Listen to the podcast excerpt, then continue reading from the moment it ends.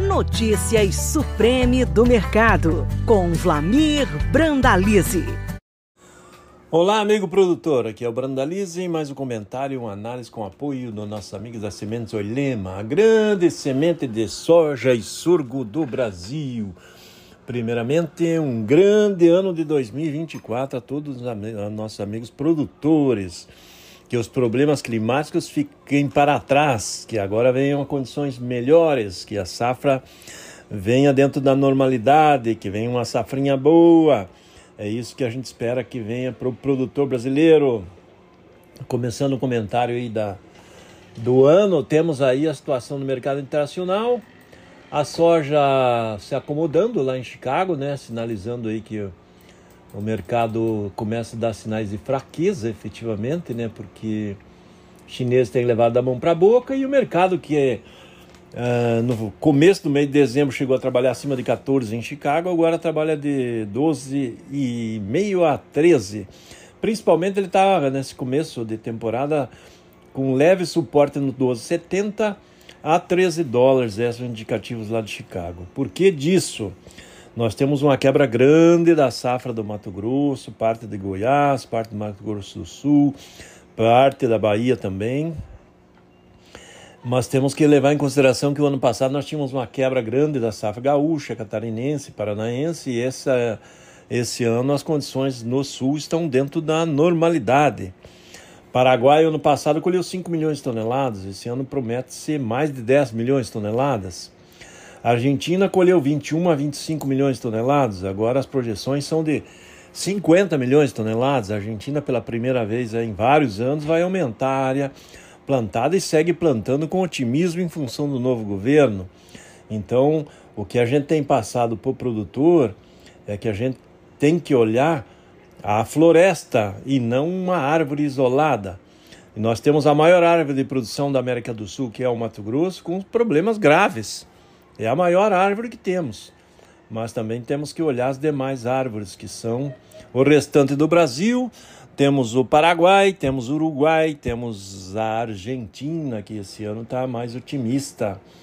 E com isso, o mercado de Chicago hoje trabalha na faixa de 150 milhões de toneladas, 152 milhões de toneladas para a safra brasileira.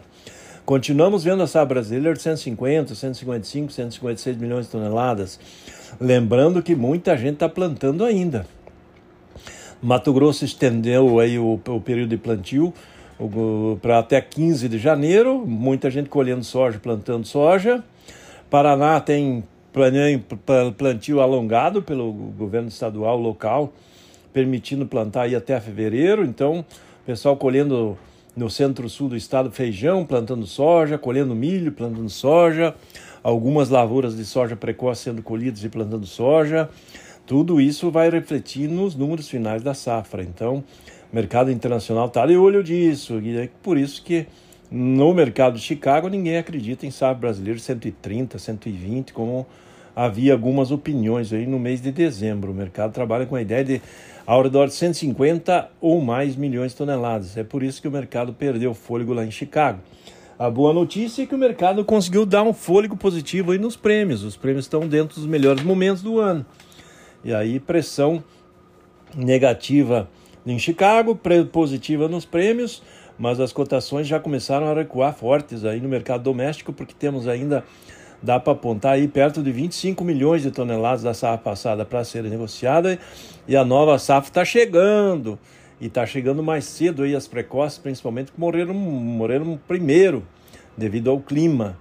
Então, mesmo com baixas produtividades, está saindo grandes volumes, vão sair grandes volumes de soja. Por isso que o mercado pressionado nesse momento aí, tanto nos portos como no balcão, e ainda continua com viés de leve baixa. O mercado pode cair ainda mais, mais 5 a 10% de potencial de baixa nesse curto prazo. Essa é a indicação técnica que a gente vê em função de que está vindo uma grande safra e o peso maior que o mercado de Chicago está levando em consideração não é o Brasil, é sim o grande aumento da produção da Argentina. Qual é, seria a alternativa aí?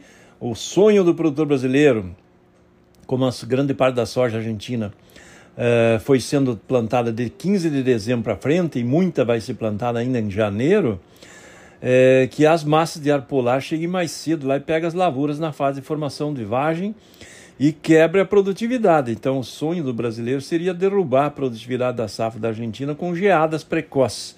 Mas, por enquanto, nada disso está no radar. É por isso que o mercado de Chicago segue na calmaria.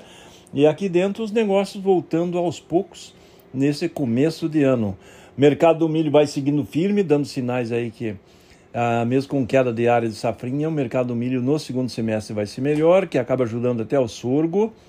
Mercado da B3 também, mercado mostra cotações melhores no segundo semestre. Acreditamos que o milho vai trabalhar entre 10 e 15% melhor esse ano do que foi o ano passado. Então, no alternativa aí, safrinha de milho, safrinha de sorgo, que tende a ser condições, ter condições melhores que foi o ano passado. Ano começando, produtor grande dúvida, grande dúvida da safra brasileira mas no momento poucas chances aí de a gente ver a safra brasileira por enquanto acima de 160 milhões de toneladas e o mercado mais para lá do 150 a 155 que deve ser a janela em princípio em função das condições que está atualmente. É isso aí, amigo produtor. Aqui foi o Brandalize, mais um comentário, uma análise com o apoio do nosso amigo da Sementes Olhema, a grande semente de soja e sorgo do Brasil. Um grande abraço, até o próximo. Você acabou de ouvir Notícias Supreme do Mercado. Toda semana com novos assuntos sobre o mercado da soja. Podcast disponível em www.sementesoilema.com.br e no Spotify da Oilema.